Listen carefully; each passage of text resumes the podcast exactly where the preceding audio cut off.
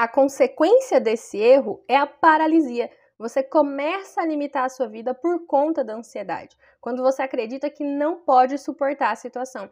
Quando nós estamos ansiosas, tentamos evitar completamente os riscos. E aí acreditamos que o mundo é perigoso, que nós não somos capazes de enfrentar as consequências. Oiê! Eu sou a Daiane, psicóloga e especialista em terapia cognitivo-comportamental, e está começando mais um Terapeute, o seu podcast para reflexão e ação.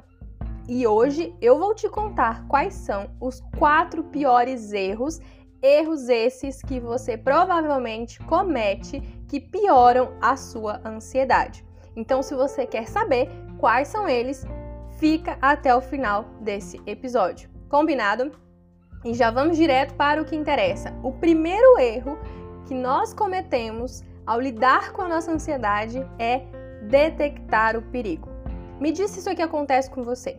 Você tem que fazer alguma coisa que geralmente te deixa muito ansioso. Por exemplo, pode ser conhecer alguém novo, né, no encontro, ou falar em público.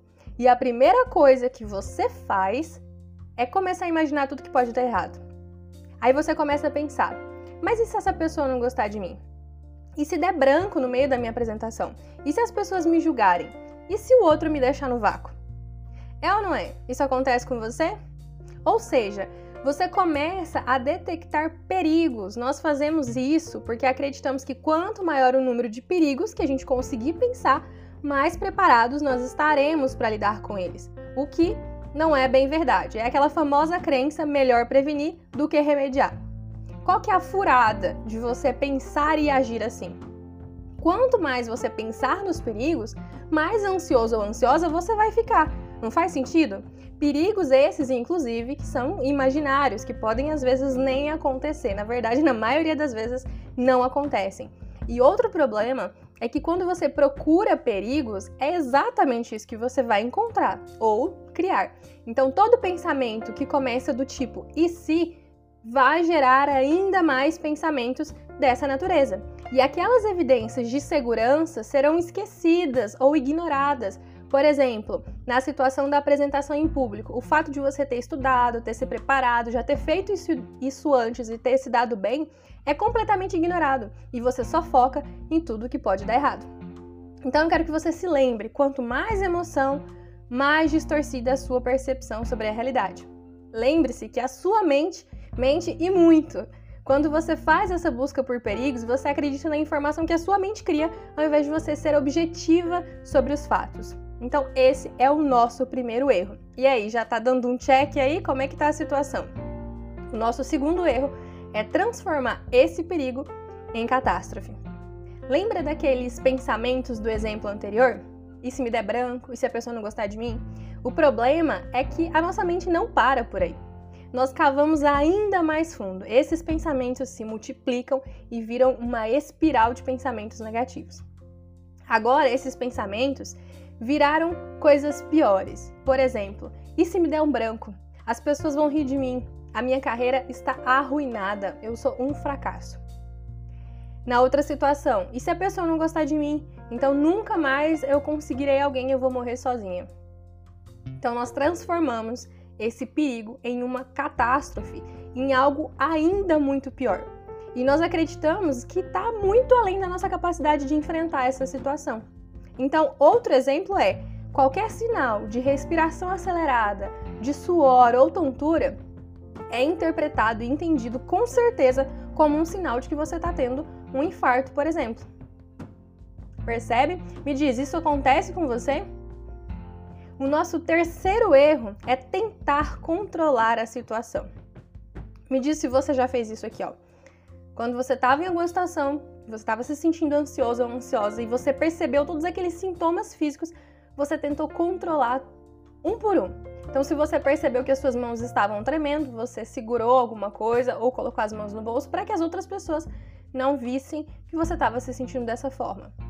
Ou quando surgiam ali os pensamentos ansiosos, você ficava dizendo para você mesmo: olha, tá tudo bem, não precisa ficar assim, você não precisa se sentir ansioso, não pensa sobre isso, muda o foco. Essa é a nossa crença de que a gente tem algum poder de impedir que todas essas coisas ruins aconteçam. essa crença, né, essa necessidade de controlar a situação. A própria preocupação é uma forma de controle.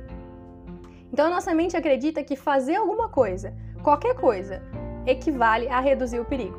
Então, desde que eu esteja no controle da situação, nada ruim pode acontecer. Um exemplo típico desse pensamento pode ser, por exemplo, uma mulher que tem muito medo de viajar de avião. E aí ela entra no avião, mas imediatamente ela percebe que ela não tem mais controle daquela situação, que agora o controle está ali para o piloto, para o funcionamento interno da equipe do voo. E isso, para uma pessoa que sofre com ansiedade, é totalmente inaceitável, inadmissível. Então ela tem que encontrar alguma coisa que a faça se sentir segura, alguma coisa que ela possa controlar. E aí ela segura firmemente o assento com uma das mãos, com a outra ela aperta ali contra si um travesseiro, e isso faz com que de alguma maneira ela se sinta segura. A viagem ocorre normalmente, o avião não cai e ela tem a sensação de que foi o ritual que impediu o avião de cair. E a partir daquele momento, ela precisa realizar o ritual toda vez que ela viaja. Isso é o que a gente chama de comportamento de segurança. Racionalmente, isso não faz sentido. Se você perguntar para essa mulher se realmente foi esse ritual que impediu o avião de cair, ela vai dizer para você que não. Mas emocionalmente, a fez se sentir segura. Outro exemplo é: se eu sou extremamente tímida e eu tenho medo de fazer papel de bobo em alguma situação social. E aí eu começo a vigiar o meu comportamento para impedir que esses pensamentos ansiosos me façam agir dessa forma.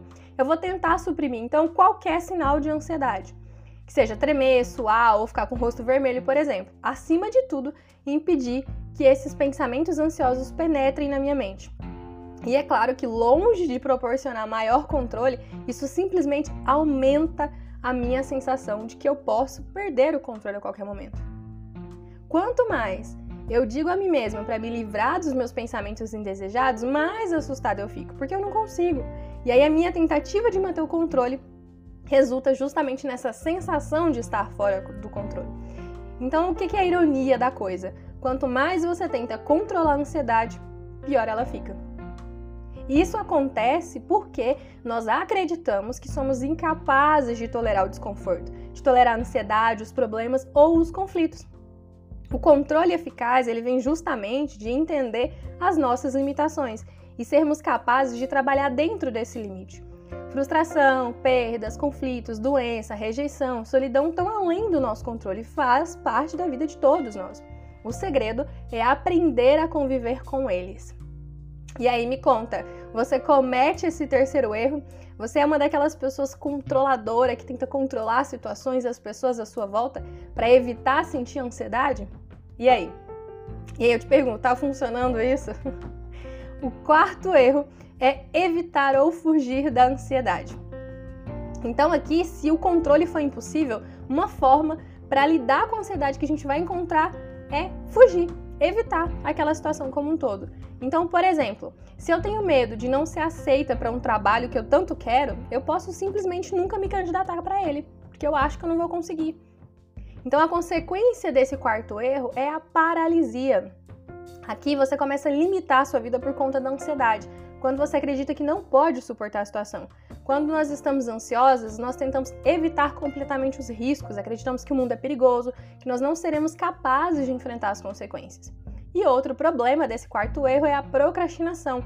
O nosso cérebro nos diz que nós não devemos fazer nada até que saibamos que é seguro, até que não tenhamos mais medo, até que não tenhamos mais ansiedade. Então vem daí aquela ideia de não agir até estar pronto. Enquanto você se sentir ansiosa com a situação, você vai adiando. A curto prazo, isso funciona porque alivia a ansiedade, mas a longo prazo, você se torna refém das suas emoções, porque você nunca se expõe. Sendo assim, você não tem a chance de perceber que é mais capaz do que imagina e que essa situação não é tão perigosa assim. E aí? Quanto, quanto, né? No gabarito aqui, quanto desses erros você comete? O erro número um, número dois, todos os erros. Como é que tá a tua situação aí? E aí você pode estar pensando, tá bom, e aí o que, é que eu faço com isso agora? Como é que eu supero isso? Terapia. Na terapia, nós aprendemos algumas novas formas e formas mais saudáveis de lidar com a nossa ansiedade. Então, nós aprendemos a enxergar a situação de uma forma mais realista, a coletar todas as informações, não só o que, é que pode dar errado. Nós aprendemos a normalizar as consequências, né? Se questionar qual que é a probabilidade dessa catástrofe de acontecer, o que, que de pior poderia acontecer. A ansiedade, ela é perigosa, ou desculpa, ela é desagradável, mas ela não é perigosa, tá? Então a gente aprende isso dentro da terapia. Nós aprendemos a abrir mão do controle. Então as suas emoções, os seus pensamentos e ansiedade diminuirão por conta própria. Na terapia você vai aprender a relaxar e se sentir menos ansiosa.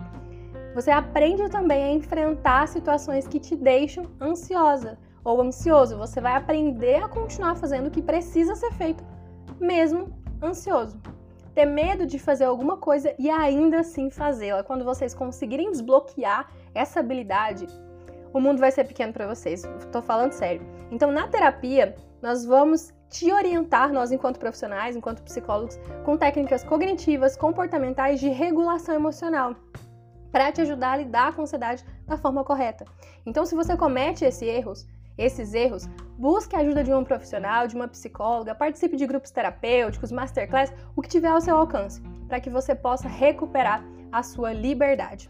Combinado? Assim então encerra esse episódio de hoje. Se fez sentido para você, se te ajudou de alguma forma, tira um print desse episódio e sobe nas suas redes sociais e me marca no arroba Daiane Medeiros Beleza? Ah, não esquece, siga o podcast, ativa o sininho para não perder os próximos episódios. Um grande beijo e até logo!